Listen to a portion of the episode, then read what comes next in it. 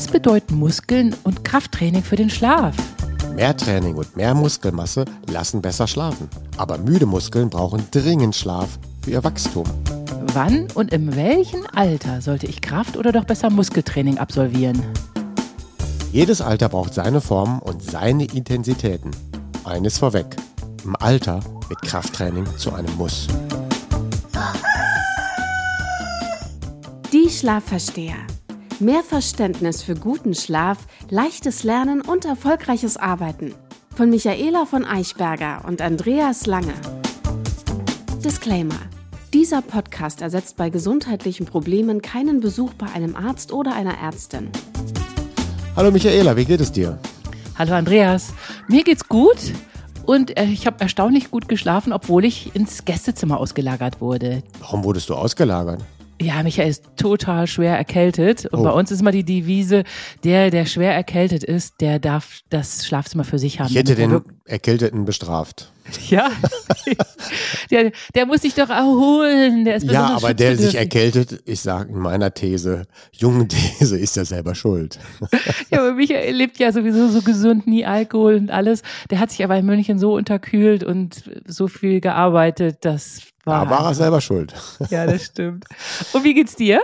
Ja, ich bin ja kurz vor dem Urlaub, wie du weißt. Deswegen nehmen wir ja auch heute die Doppelfolge auf. Und da steht ab morgen dann Packen an und übermorgen das Fahren. Was mich da jetzt nur nervt, ist der Bahnstreik. Eigentlich wollte ich mit der Bahn zum Flughafen und jetzt streikt die. Wohl an dem Tag. Oh je, ich drück die Daumen. Das ist natürlich wirklich doof. Ja. Und dann bin ich da noch mitten in der Kälteadaption oder bin eigentlich fast auch durch. Und dann fahre ich aber jetzt ins Warme. Das mache ich normalerweise ja nicht. Normalerweise fahre ich ja in dieser Zeit oder zu solchen Zeiten eher schon in den Skiurlaub. Bin gespannt. Ja, wohin geht's denn eigentlich? Florida. Ach ja, genau, hattest du erzählt. Super. Ich fange mal an, die Fragen vorzulesen. Ja. Stellvertretend für einige ZuhörerInnen fragt Kerstin, was war der Grund, warum ihr von Fett im Allgemeinen und nicht direkt über Viszeralfett gesprochen habt, also das Bauchfett? Ja, das hatte einen Hintergrund tatsächlich. Vordergründig sollte sich die Sendung vom Abnehmen im Schlaf und durch den Schlaf handeln. Und das hatten wir schon sehr weit ausgeholt. Die gesonderte Problematik des viszeralen Bauchfetts braucht aber fast wirklich eine eigene Sendung, weil es ist schon sehr umfassend. Also, bei wem wie viel? Wie können wir das überhaupt messen? Was machen dann die Hormone, die dazu führen und welche Hormone werden wiederum von diesem Bauchfett ausgesandt. Dann hat das Ganze Einfluss auf die Gesundheit und den Schlaf.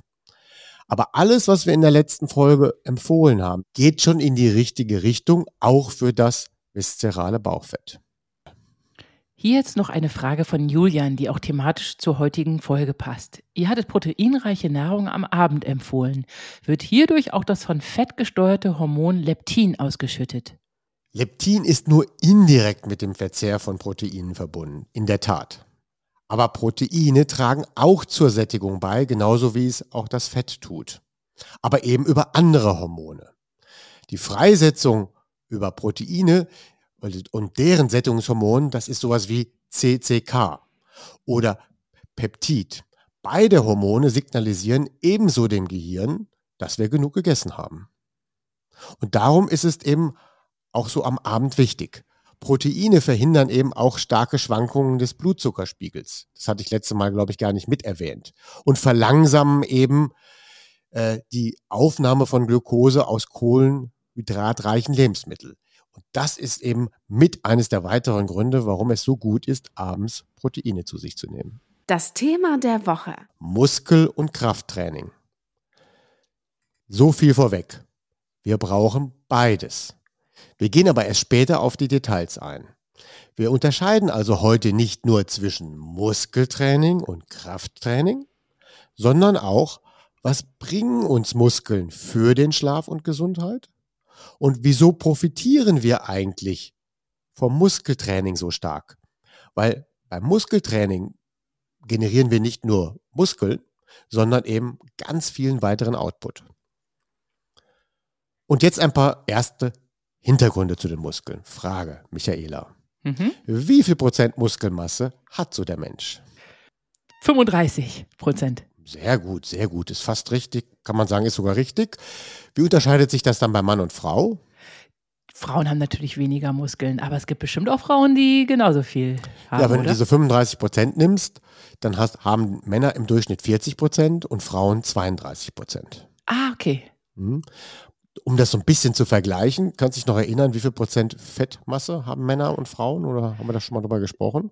Damit Das man das so in Relation sieht.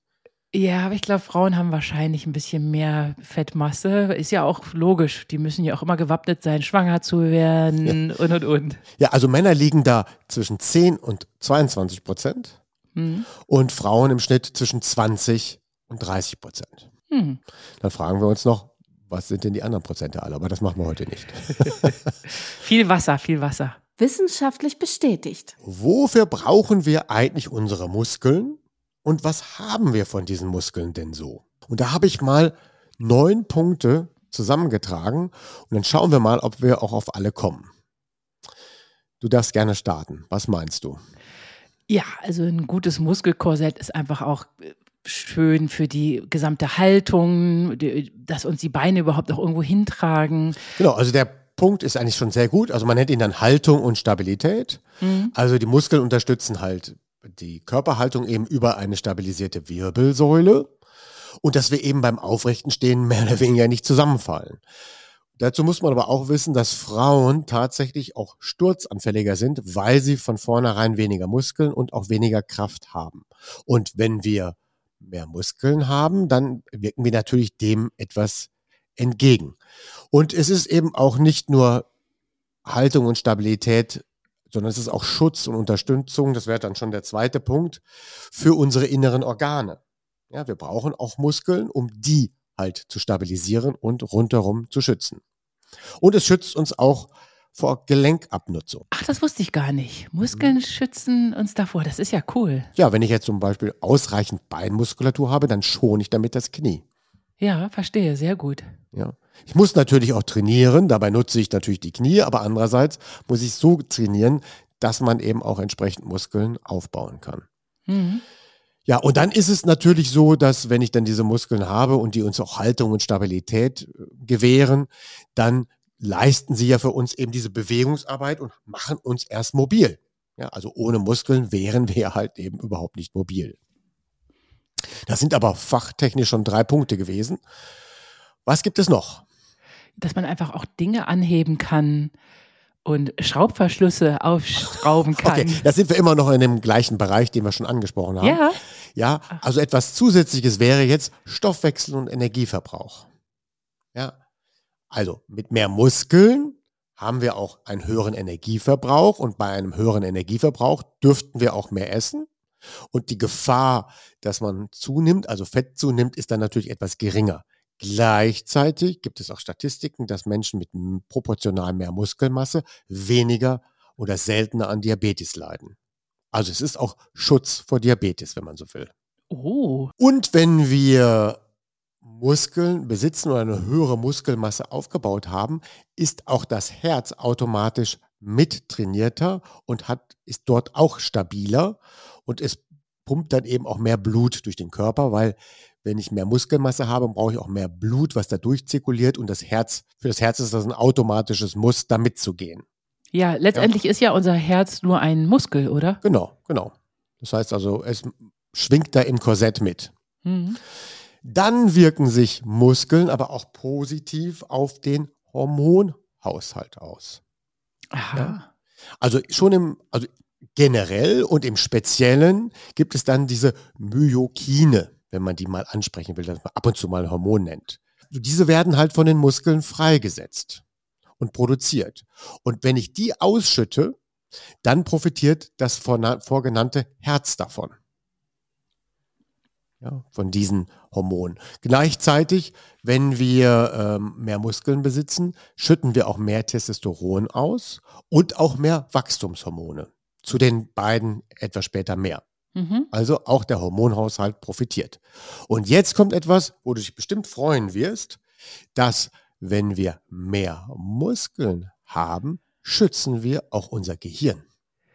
Ja, das ist ja, Ja. das ist ja cool. Und jetzt kommt wirklich ganz interessante Zahlen. Also, bei einem 1,75 Meter großen Menschen oder 1,80 Meter großen Menschen senkt 30 Gramm zusätzliche Muskelmasse das Alzheimer-Risiko um 10 bis 12 Prozent. Nein, okay, ich werde mich sofort morgen im Kraftstudio anmelden. Also nur 30 Gramm zusätzliche Muskelmaske. Damit man das mal in Relation sieht. Das ist weniger als ein Hefewürfel. Ja, du hattest ja vorhin gesagt, dass wir 40, also 40 Prozent, also ein 80 ja. Kilo Mann hat 40 Prozent Muskelmasse, das entspricht 32 Kilogramm. Ja. Wenn er jetzt 30 Gramm zunimmt, ist das ein Promille. Also ein Promille Muskelzuwachs bedeuten 12 Prozent weniger Alzheimer-Risiko. Das ist ja Wahnsinn. Und wie schnell kann man sich denn so diese, äh, diese Grammzahl antrainieren? Wie? Jetzt auf einmal ist man interessiert. Ja. Das wusste ich da mit dem Gehirn kriege ich das. Ja, ja, vor allen Dingen mit dieser Angst vor Alzheimer. Ja. So, jetzt kommt man aber, ähm, wie schnell man das antrainieren kann zum Training und so kommen wir ja später. Ach so, noch. ja, ja, ja. Okay. Ähm, interessant ist eher, warum ist das eigentlich so? Also Gute Frage. Ich kann mir vorstellen, dass es so eine Art epigenetischer Schalter ist. Das Gehirn denkt, oh Mist, okay, dieser Mensch trainiert noch, der ist also noch auf Jagd. Da muss sich das Gehirn jung und fit halten. Das kann eines der Gründe sein.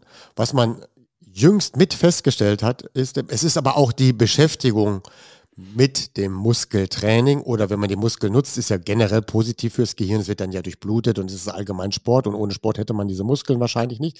Aber es ist was Zusätzliches festgestellt worden. Das ist der Botenstoff Irisin. Aha. Und, ja. Und der wird halt eben ausgeschüttet. Von den Muskeln. Von Muskeln. Mhm. Bei den Forschern hatte man eben Mäuse, bei denen man dieses Gen ausgeschaltet hat, was Irisin produziert. Mhm. Und diese Mäuse entwickelten dann ganz schnell Gedächtnisprobleme und kamen überhaupt nicht mehr zurecht.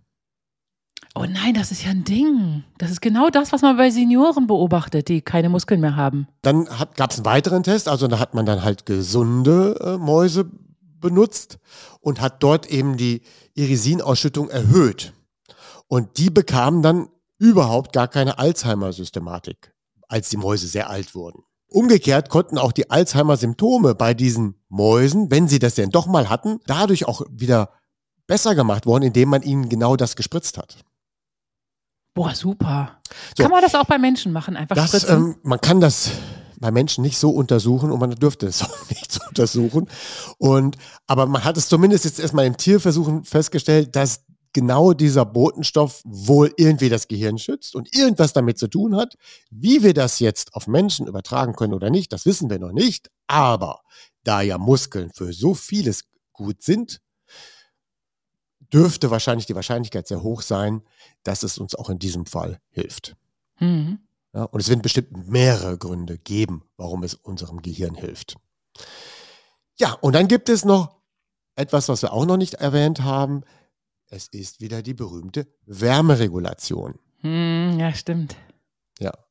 Und da hat man eben auch festgestellt, dass dieses Irisin, was ich jetzt gerade schon erwähnt hatte, bei Tieren mit dazu beiträgt, mehr braunes Fett zu generieren. Oh, wie toll.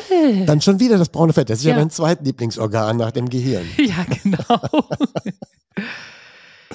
Ja, und unabhängig davon, dass wir dann mehr braunes Fett generieren, wo uns die Muskeln dabei helfen oder die Muskelarbeit, ist es auch so, dass wenn wir mehr Muskeln haben, erzeugen wir auch mehr Wärme. Damit erhöhen wir dann auch die Körperkerntemperatur. Das hatten wir schon gelernt in mhm. einer Folge zuvor. Und wenn es mal wirklich kalt ist, können wir mit mehr Muskeln noch besser zittern. Und das erzeugt ja auch Wärme. ja.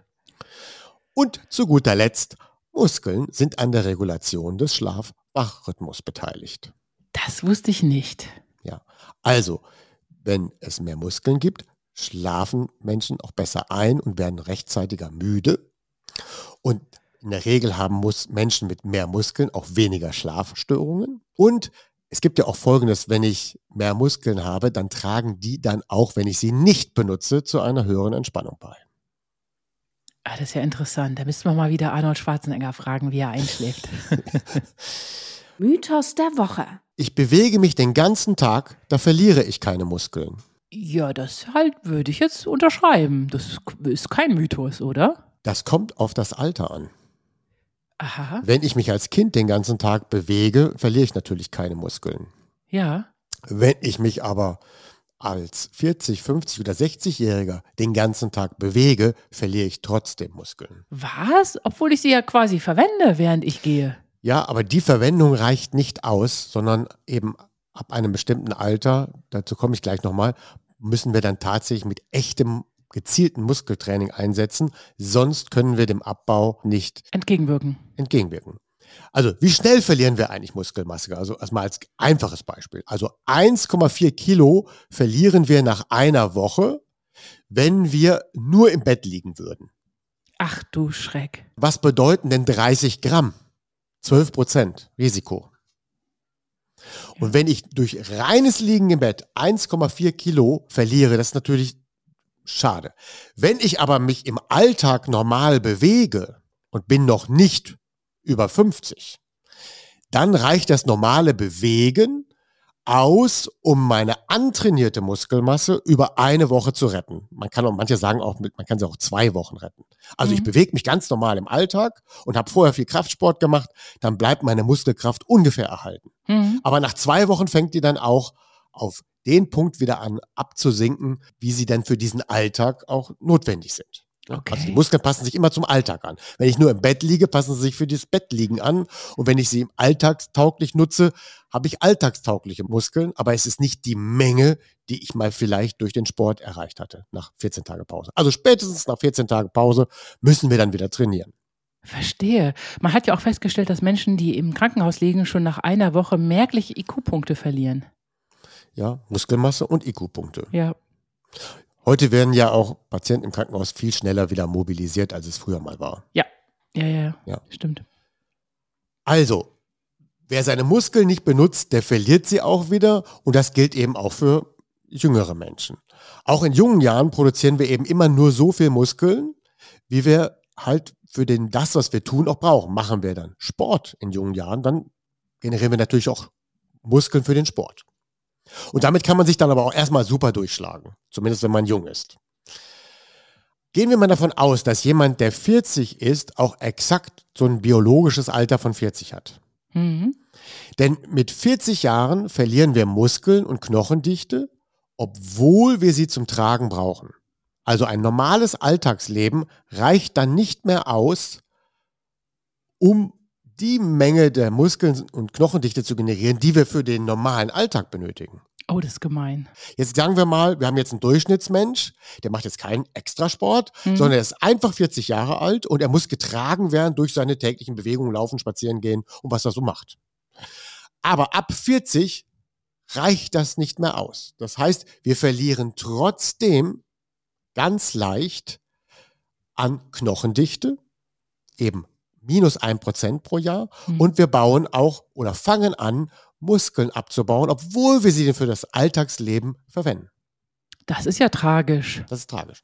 Und das ist bei Frauen besonders dramatisch, wenn sie keinen Sport machen, weil Frauen verlieren in den ersten fünf Jahren, äh, nach den Wechseljahren, durchschnittlich zwei bis drei Prozent ihrer Knochendichte.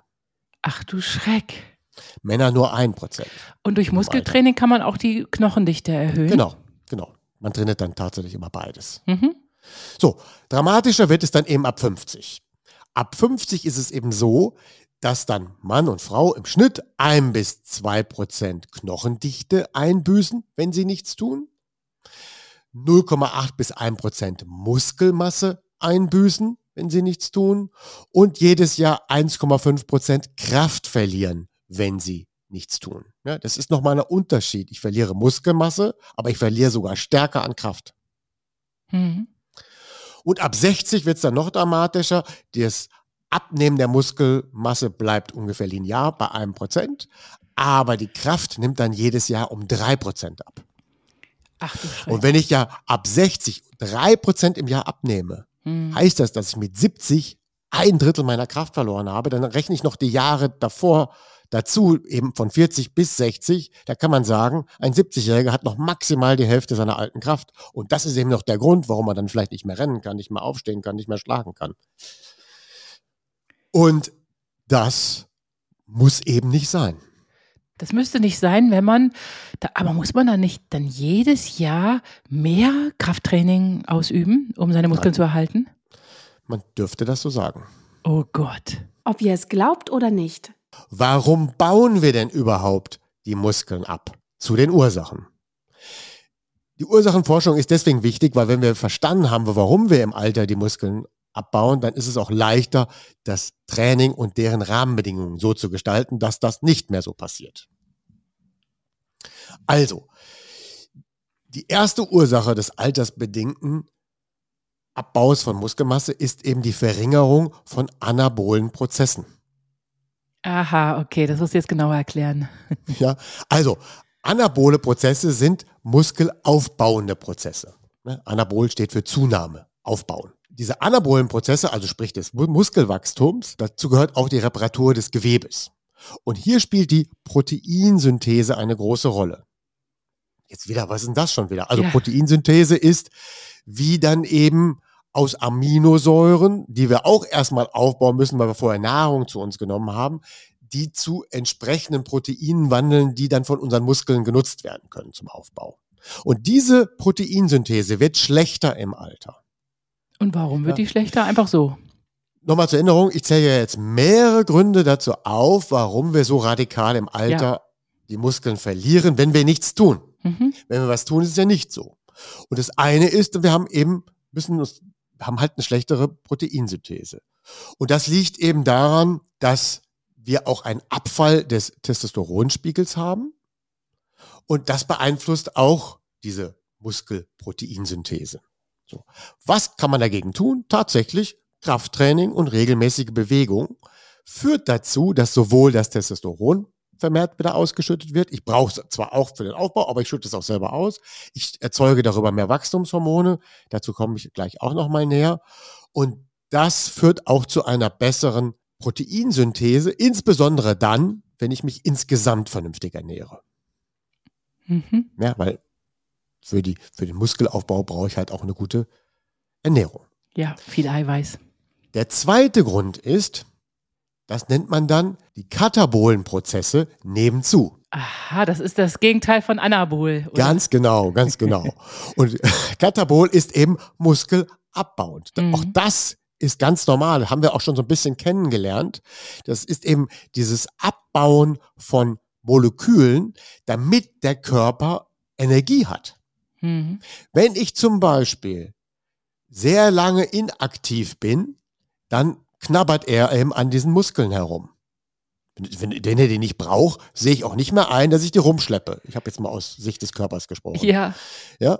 Und wenn ich mich ständig mangelernähre und da fehlen Proteine und Eiweiße, ja, dann knabber ich an den Muskeln, da ist was drin. oh stimmt, ja. Es ist letztendlich nur so eine Art Lagerhaltung. Richtig, ja. Und dann eben, wenn ich noch verschlechterte Hormonspiegel habe in allen Punkten, wo auch immer hervorgerufen im Alter, verursacht das eben auch mehr diese abbauenden Prozesse. Ja? Und dann kommt ja auch noch das Cortisol ins Spiel, dass das eben bei Älteren häufig längere Phasen ausgeschüttet wird und Cortisol führt auch dazu, dass es dann irgendwann dahin geht, diese katabolen Prozesse zu fördern. Deswegen ist jemand, der den ganzen Tag Stress hat, knabbert auch immer an seinen Muskeln. Jetzt erinnere ich an einen Begriff, den ich letzte Mal schon eingeführt habe, die metabolische Flexibilität. Und wer die richtig trainiert, letzte Mal hatten wir es schon ein bisschen ausgeführt, der zeigt seinem Körper oder der lehrt seinem Körper immer von dem Richtigen zu knabbern.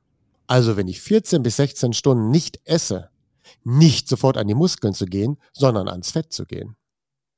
Das muss ich ihm beibringen. Das muss man dem Körper beibringen. Genau. Okay. Wir werden vielleicht auch mal irgendwann mal das ganze Thema metabolische Flexibilität im Kontext Schlaf noch mal einmal komplett erklären. Kommen wir zum dritten Grund, warum wir Muskeln abbauen und die Ursachen ist, es handelt sich um Fehlfunktionen der Muskelfasern. ja. Und da erinnere ich an das Stichwort Telomere.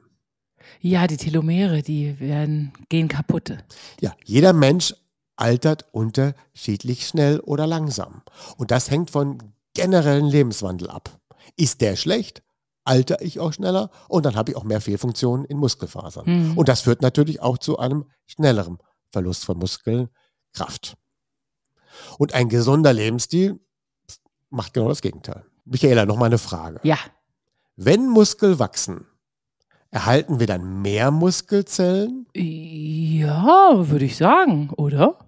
Also unsere Muskeln werden größer, weil sich Zellen teilen. Ja. Und deswegen haben wir auch größere Armumfänge. Ja, Das ja so- muss doch. Wie soll denn ein Arne jemals an seine Muskelpakete bekommen, äh, kommen? Das stimmt nicht. Nein? Nein. Was passiert denn dann da? Der Querschnitt der Muskelfaser erhöht sich nur. Ach so, die werden also einfach nur dicker. Vorhanden. Genau. Jeder hat dieselbe Anzahl von Muskeln. Bei den einen sind es nur schlaff und dünn, bei den anderen dick und Genau. Also richtig. Genetisch festgelegt ist deine persönliche Anzahl an Muskelzellen. Es gibt Mhm. Menschen, die haben mehr und es gibt welche, die haben weniger. Und ein Arnold wird garantiert vielleicht im Schnitt mehr schon von vornherein gehabt haben, dass es ihm so leicht fiel, vielleicht das zu erreichen. Mhm.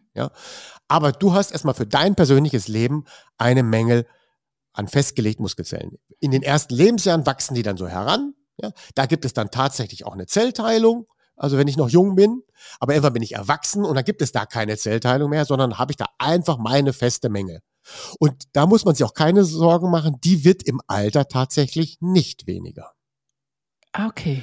Wenn ich mal von den fehlgesteuerten Muskelfasern, wenn ich die mal weglasse, habe ich dann eben auch im Alter die gleiche Menge an Muskelzellen. Und dann steht es mir auch zu, die im Querschnitt wieder anzuheben. Oh, das ist ja aber praktisch. Ja, das ist doch schon mal Ja. ein guter Punkt. Der nächste Punkt, da waren wir ja immer noch, warum wir Muskeln abbauen, ist weniger Schlaf. Oh. Im Schnitt schlafen ältere Menschen weniger und das führt natürlich auch zu Muskelabbau, Mhm. weil dann die entsprechenden Hormone fehlen, weil die entsprechenden Regenerationszeiten nicht da sind. Dann gibt es einen häufigen Grund, das ist eben auch Mangelernährung, die hatte ich vorhin schon mal in einem anderen Kontext erwähnt. Auch die Mangelernährung, sagt man, tritt im Alter häufiger auf, im Ja. Bundesdurchschnitt, wo auch immer. Und insbesondere werden dann häufig zu wenig Proteine gegessen. Neuerdings. Das liegt ja eben daran, viele lernen, dass wenn sie älter werden, sollen sie weniger Fleisch essen. Das Mhm. ist richtig. Ja. Ja, das ist richtig, das ist gesund. Aber nicht weniger Proteine. Ja, man sollte es dann eben durch pflanzliche Proteine ersetzen. Genau. Und das machen die meisten dann halt falsch. Sie reduzieren dann tatsächlich gesunderweise die Menge an Fleisch, aber reduzieren fälschlicherweise damit die Menge der Proteine. Ah, wie blöd. Und was ich beobachte, ist, dass viele, viele Senioren sich ganz viele Lebensmittel abtrainieren. Anstatt einfach mal wirklich so einen bunten Querschnitt von allem zu essen, lavieren sie sich in so vermeintliche Unverträglichkeiten hinein. Das ist ja ein Problem des Mikrobioms oder Ja. der Darmflora. Ja, Da haben wir ja schon ein paar heilige Botschaften abgesandt, wie dass man eben, das ruhig mal trainieren sollte dass alles. man das trainieren muss und Ja. dazu gehört eben auch Hafer. ja. dass man regelmäßig Hafer isst. Aber dazu wollen wir jetzt gar nicht kommen. Mhm. Und jetzt kommt natürlich der wichtigste Punkt oder der Punkt 6 der Gründe, warum wir Muskeln abbauen und was die Ursachenforschung angeht. Und das ist eben der Punkt mangelnde Bewegung und, ich sage jetzt mal, zu wenig Krafttraining. Hm. Weil ich dann eben das tatsächlich brauche, wenn ich älter werde, um wirklich entgegenzuwirken. ja, ja, wohl dem, der bis ins hohe Alter Krafttraining betreibt. Ja. Da gibt es dann eben so einen Mythos, wir können den Muskelschwund sowieso nicht mehr aufhalten. Ne? Das Nee, stimmt natürlich nicht. wir stimmt können überhaupt nicht. tatsächlich etwas tun. Vielleicht kriegen wir es nicht komplett kompensiert. Aber wenn wir mal von 100% Muskelkraft ausgegangen sind, die wir für ein gutes Leben brauchen, mit 40 oder 50, dann kann ich es schon schaffen, 90% oder 85% äh, auf dem Niveau zu bleiben bis 80, 90. Use it or lose it. Für nichts gilt das mehr als für Muskeln. Meine Mutter ist fast 80, kann immer noch 50 Liegestütze am Tag. Sehr gut. Auch Klimmzüge? Ja, ja, locker, locker. Die wiegt ja auch ganz wenig. Die, die kann ich 100 Mal hochziehen. Deswegen für uns neben den Punkten, die wir gerade schon ernannt hatten, also Schlafen und Ernährung, ist natürlich das regelmäßige Krafttraining jetzt einfach mal das A und O. Ja? Ja. Damit wir die Muskelmasse erhalten und auch unsere Knochendichte halten. Die heutige Folge müssen wir hier unterbrechen, weil es einfach zu lang wurde. Nächste Woche geht es weiter mit den interessanten Fakten über Kraftsport und Muskeltraining. Eine Produktion der VAL. Tonschnitt und unsere unermüdliche Gastgeberin Michaela von Eichberger. Redaktion und unser unnachgiebiger Experte Andreas Lange. Die Schlafversteher. Jede Woche neu und überall da, wo es Podcasts gibt.